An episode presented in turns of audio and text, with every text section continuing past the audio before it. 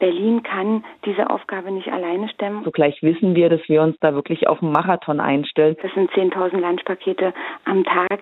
Das muss bezahlt werden. News Junkies. Was du heute wissen musst.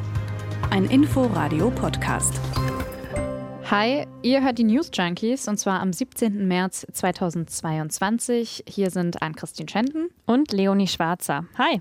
Jetzt gerade, also am Donnerstagnachmittag, da treffen sich Bund und Länder und sie sprechen unter anderem darüber, wie die vielen ankommenden Menschen aus der Ukraine hier in Deutschland verteilt werden können. Denn Berlin kommt ganz schön an die Belastungsgrenze. Also wir werden gefühlt täglich irgendwo in einem stillgelegten Flughafen oder in Messehallen neue Feldbetten aufgestellt. Und die regierende Bürgermeisterin Franziska Giffey, die fordert, wir brauchen Unterstützung. Ja, und unser Ziel ist es heute, wir wollen verstehen, worüber Bund und Länder da jetzt genau sprechen und warum das mit der Verteilung so kompliziert ist. Und um das zu klären, fragen wir uns, was passiert mit den Menschen, wenn sie hier ankommen? Insgesamt sind schon drei Millionen Menschen aus der Ukraine geflüchtet.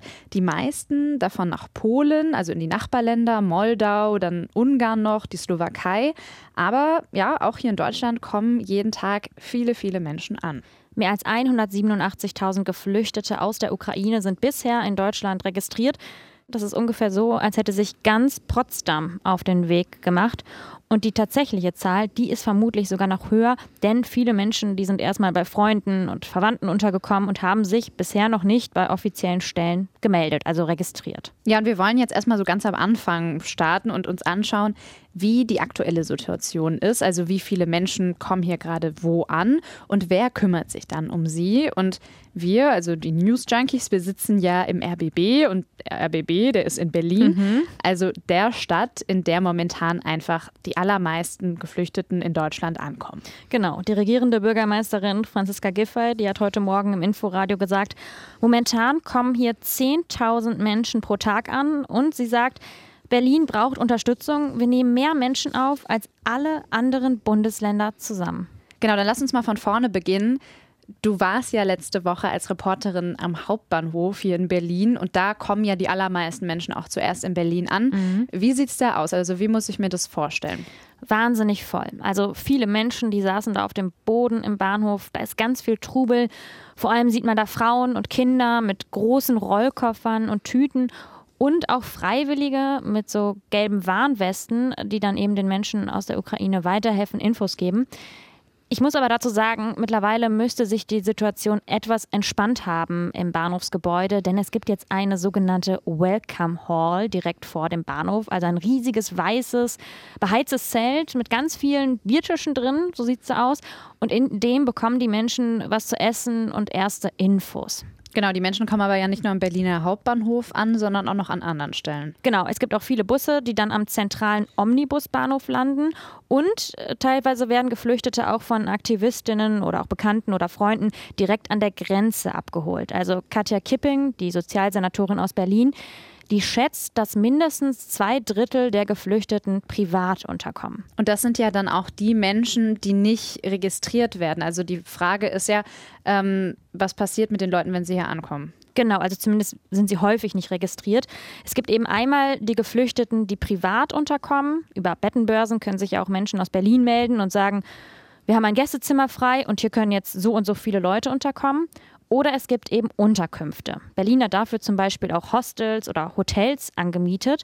Und weil hier jeden Tag so viele Menschen ankommen und es einfach zu wenige Betten gibt, ist so ein bisschen das Gefühl, dass hier auch jeden Tag noch dazu täglich neue Notunterkünfte entstehen. Zum Beispiel in der Messe oder am stillgelegten Flughafen Tegel.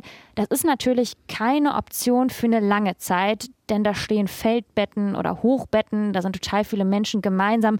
Ist natürlich klar, dass da niemand lange wohnen kann. Genau, also Tegel ist gerade noch eine Notunterkunft, aber soll ja auch ausgebaut werden zu einem sogenannten Ankunftszentrum. Da gibt es ja schon eins in Berlin.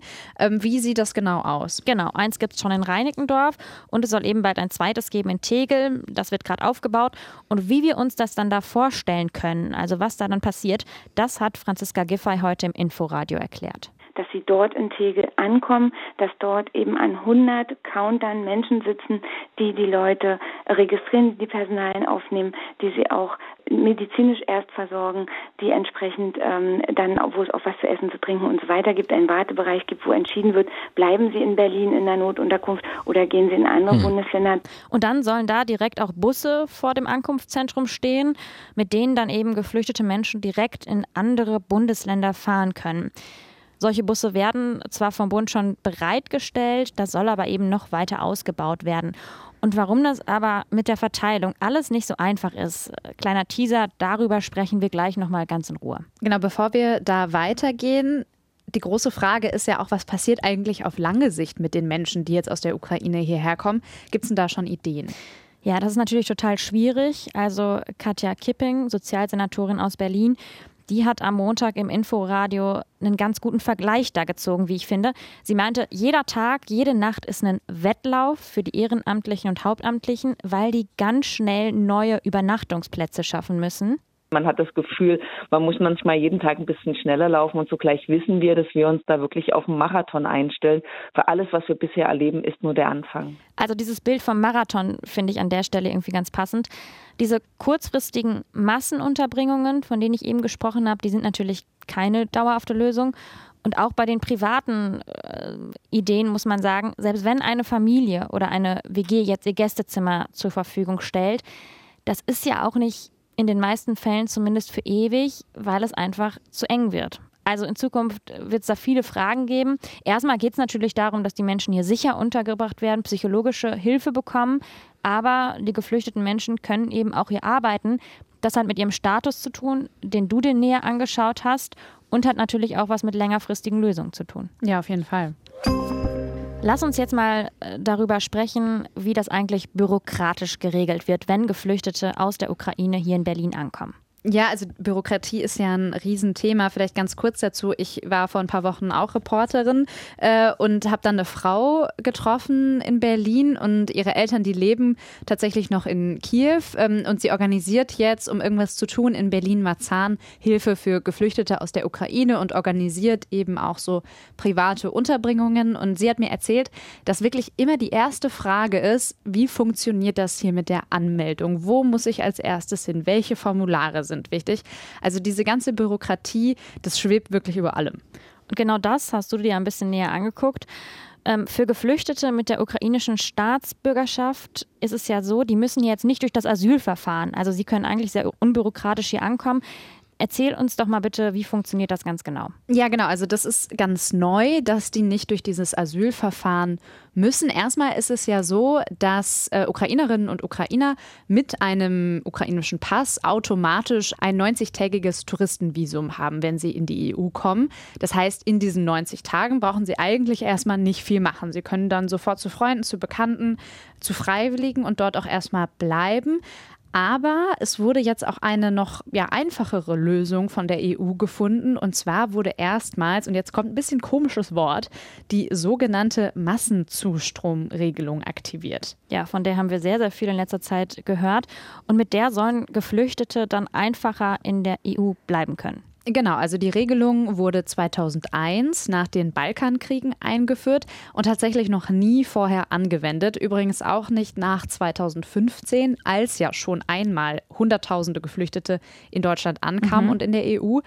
Die Geflüchteten aus der Ukraine jetzt ähm, mit der Staatsbürgerschaft der ukrainischen, die bekommen einen besonderen Schutzstatus als Kriegsvertriebene und können so ohne Asylverfahren ein bis drei Jahre in Deutschland bleiben. Müssen sich dafür aber vermutlich irgendwie registrieren. Genau, das ist ganz wichtig und zwar unbedingt auf jeden Fall nach diesen 90 Tagen Touristenvisum, aber eigentlich besser auch schon früher. Dann bekommen sie nämlich Sozialhilfe, eine Krankenversicherung oder auch eine Arbeitserlaubnis, die du ja auch schon angesprochen hast. Mhm. Also die Registrierung, die ist sehr wichtig. Deswegen soll dafür ja auch das Personal in Tegel jetzt verstärkt werden. Das gibt ja dann auch nochmal einen Überblick, wie viele Menschen kommen hier gerade an.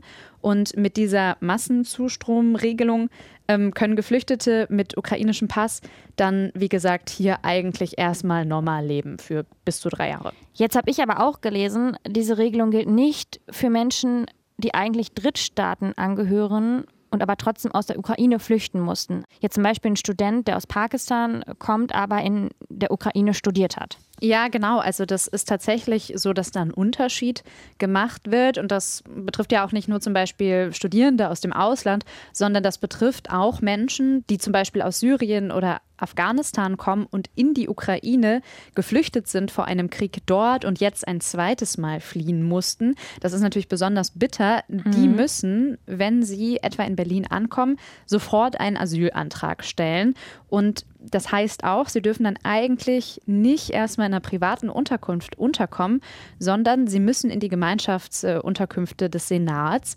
Ähm, das ist für Hilfsorganisationen wie Mission Lifeline, sagen sie, ein Problem. Sie kritisieren das. Und man sollte für sie eine temporäre Lösung finden, genauso für die anderen.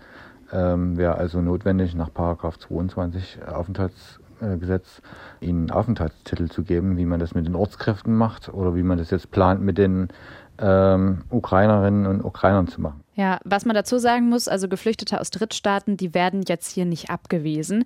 Die müssen jetzt nicht zurück nach Syrien oder Afghanistan, aber ihr Asylverfahren wird eben neu aufgerollt. Sie müssen erstmal einen Antrag stellen, weil sie ja zum Beispiel auch dieses 90-Tage-Touristenvisum gar nicht haben. Sie haben im Asylverfahren aber dann auch Anspruch auf Sozialhilfe. Trotzdem, diese Flucht ist für sie jetzt noch mal komplizierter. Und wenn ihr noch mehr darüber erfahren möchtet, über Rassismus an den Grenzen, Ungleichbehandlung von Geflüchteten oder auch die Frage, warum Staaten wie Polen jetzt sehr, sehr viele Geflüchtete aufnehmen, obwohl das 2015, als die Menschen aus Syrien gekommen sind, noch etwas anders war. Wenn ihr dazu mehr erfahren wollt zu diesen Fragen, dann hört doch mal in die neueste Folge des ARD-Podcasts Alles ist anders rein. Denn dort sprechen die Hosts Alina Braun und Alex Moskowitsch genau über dieses Thema. So, jetzt ist natürlich noch die Frage, die wir nicht geklärt haben. Wie werden die Menschen eigentlich auf andere Bundesländer außer Berlin noch verteilt? Und genau das ist heute ja ein großes Thema bei der Bund-Länder-Konferenz. Was dabei ganz genau rauskommt, das werdet ihr und auch wir heute Abend überall lesen können. Aber um diese Entscheidung zu verstehen, ist es wichtig, einmal aufzudröseln, warum diese Verteilungsfrage so schwierig ist.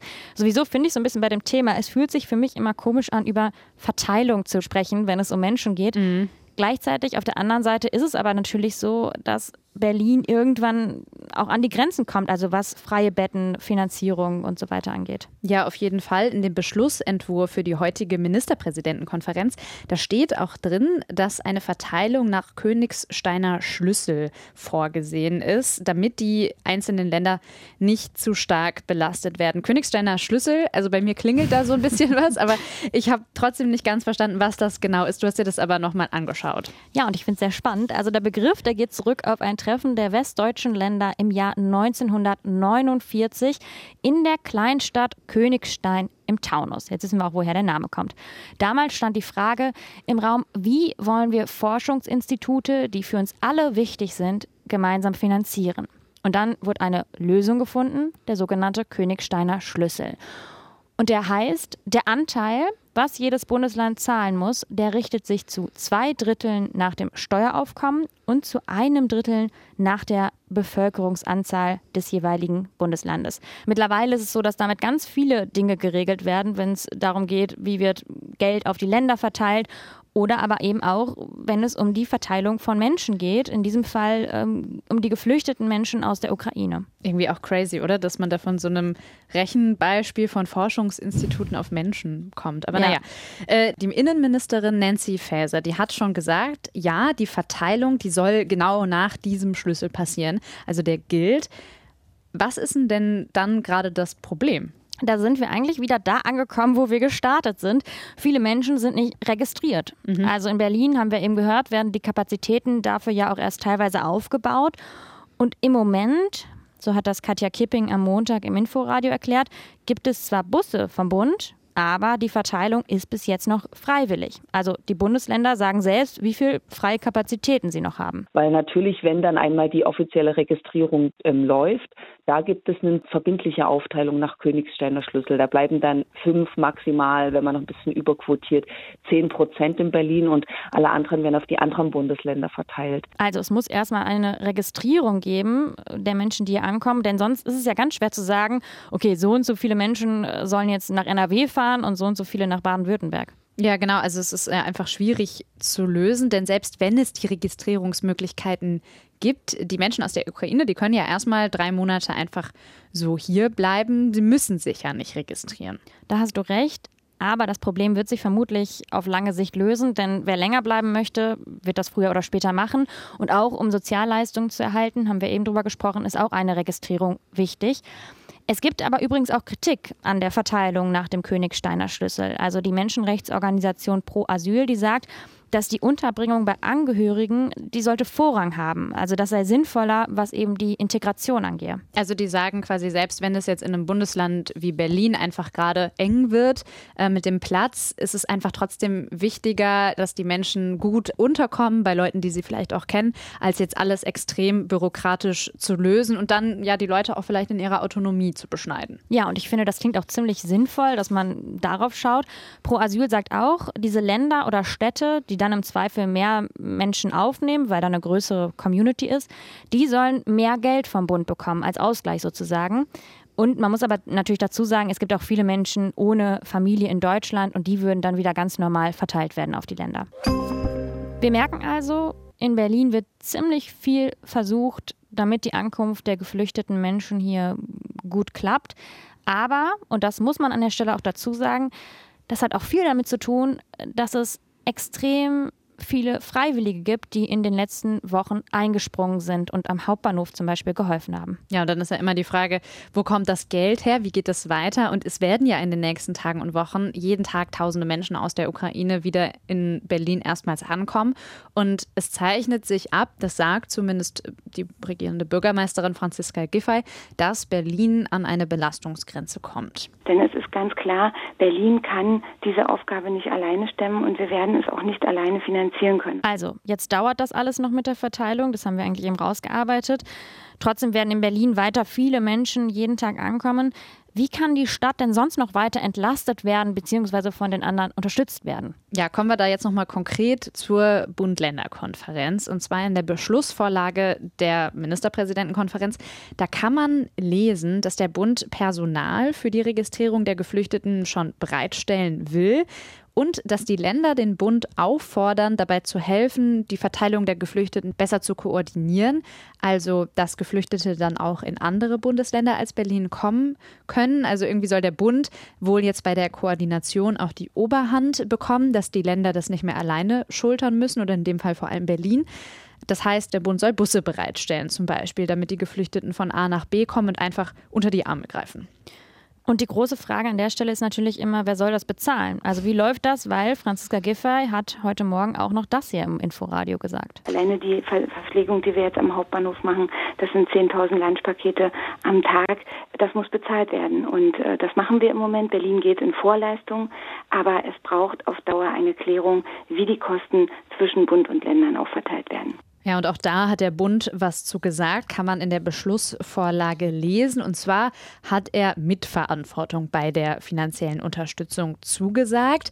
Und zwar, indem der Bund jetzt erstmal eine Arbeitsgruppe einrichtet. Und da sollen dann bis zum 7. April Ergebnisse vorlegen, wie die Kosten aufgeteilt werden sollen. Ja, 7. April, wie lange ist es noch? Schon noch ein bisschen. Drei Wochen ja. oder so. Also ziemlich lange, ehrlich gesagt. Und natürlich Natürlich gab es da jetzt auch im Vorfeld von den Ländern Kritik, weil die einfach befürchten, dass sie doch auf den Kosten sitzen bleiben. Okay, Geld ist die eine Frage und dann gibt es aber noch einen anderen wichtigen Punkt, denn wo bekommt man jetzt das ganze Personal her? Also zum Beispiel für die Registrierung in Tegel. Da werden sehr, sehr viele Menschen gebraucht. Und da wird jetzt auch wieder die Bundeswehr ins Spiel gebracht. Also Franziska Giffey hatte das angefordert und 80 Soldatinnen und Soldaten sollen da möglicherweise auch demnächst unterstützen. Andere Städte haben das mittlerweile auch schon gefordert. Manche sagen aber auch, naja, die Bundeswehr wird jetzt an anderer Stelle gebraucht und die musste ja auch schon während der Pandemie einspringen. Also jetzt ist erstmal hier Schluss mit der Unterstützung. Ja, und wenn man jetzt davon ausgeht, dass vielleicht doch 80 Bundeswehrsoldatinnen und Soldaten da in Tegel äh, hinkommen, ist es ja nicht genug. Also ich glaube, 400 Leute werden insgesamt in Tegel jetzt gebraucht Boah. und das ist eine ganze Menge, ja. Und ähm, das Personal, das könnte zum Beispiel aus den Berliner Verwaltungen in den Bezirken abgezogen werden. Aber entsteht ja ein neues Problem, weil dann fehlt da auch wieder Personal. Und wir haben ja auch noch eine Pandemie, die gemanagt werden muss. Also das ist nicht leicht. Also langfristig muss vermutlich ein Großteil der Geflüchteten auch in anderen Städten Deutschlands ankommen. Neben Berlin ist auch schon Hannover ein sogenanntes Drehkreuz auch wenn dort nicht annähernd so viele Menschen ankommen wie hier, muss man sagen. Ja, und nächste Woche wird dann Cottbus zum dritten Drehkreuz für Geflüchtete. Dann sollen dort pro Tag bis zu sechs Züge aus Polen direkt nach Cottbus fahren. Und dort sind aktuell etwa 1000 Geflüchtete aus der Ukraine. Die Stadt hat nochmal Platz für weitere 1000. Und auch hier sollen zudem wieder private Unterkünfte auch in Anspruch genommen werden. Ja, also wir haben ja schon gehört, 10.000 Menschen kommen täglich jetzt in Berlin aus der Ukraine an. Dann sagt Cottbus jetzt, okay, wir haben Platz für weitere 1000, zum Beispiel in unserer Messehalle. Es scheint nicht ganz aufzugehen, die Rechnung, muss ich sagen. Also ich sehe da einige Probleme, wenn man das logistisch so angehen möchte. Voll. Und es geht ja auch darum, wirklich langfristige Lösungen zu finden. Das haben wir eben schon so ein bisschen angesprochen. Denn auch wenn es total cool ist, dass jetzt so viele Menschen Geflüchtete bei sich aufnehmen, langfristig brauchen diese Menschen ja ein eigenes Zuhause, Autonomie. Da reicht es ja nicht, in irgendeinem Gästezimmer unterzukommen. Und viele, die haben jetzt ihr Zuhause in der Ukraine verloren. Das ist vielleicht zerstört und die können auch nicht einfach so zurück, selbst wenn der Krieg dort enden sollte. Ja, und deswegen braucht es vielleicht auch noch pragmatischere Lösungen. Also ich habe zum Beispiel diese Woche von einer Petition gelesen, die Leerstand in Berlin oder auch in Brandenburg enteignen will, damit dort Geflüchtete Platz finden können, damit dieser Leerstand irgendwie wieder fit gemacht wird, Wohnungen daraus entstehen können. Mhm. Und das war auch so ein Gedanke, den ich hatte. Also es gibt doch sehr viel Leerstand, zum Beispiel in Brandenburg. Warum wurde das in der Vergangenheit verschlafen, den fit zu machen, dass da im Notfall eben Geflüchtete rein können? Das stimmt, allerdings geht es da natürlich auch immer um die Frage, gibt es da auch Jobs und äh, gibt es da ein soziales Netz, gibt es da Integration? Also da hängen natürlich viele Dinge dran. Da Voll. sind natürlich manchmal bei solchen Sachen Städte einfacher. Aber nochmal ein anderes Thema, was wir heute gar nicht besprochen haben und was wahrscheinlich noch eine ganze Folge füllen würde. Es ist ja nicht nur die Verteilung innerhalb Deutschlands wichtig, sondern auch die Frage, wie werden Geflüchtete vielleicht auch auf andere Länder in Europa verteilt? Also wie wie kann da möglicherweise, wie können da Lösungen gefunden werden? Und das ist ja auch eine Sache, die uns wahrscheinlich in nächster Zeit beschäftigen wird und auch schon beschäftigt. Ja, auf jeden Fall. Und vielleicht auch noch mal ein weiteres Thema für eine ganze neue Folge News Junkies. Wenn ihr noch andere Ideen habt, worüber wir in den nächsten Tagen sprechen sollen bei den News Junkies, dann schreibt uns das gerne mal. Ihr kennt die E-Mail-Adresse newsjunkies.inforadio.de. Und ich würde sagen, damit schließen wir die Folge, oder? So ist es. Gerne auch immer Abos, Likes an uns weitergeben. Freuen wir uns auch sehr drüber. Und wir sagen bis morgen. Ciao. Bis morgen. Tschüss. News Junkies was du heute wissen musst. Ein Podcast von Inforadio. Wir lieben das Warum.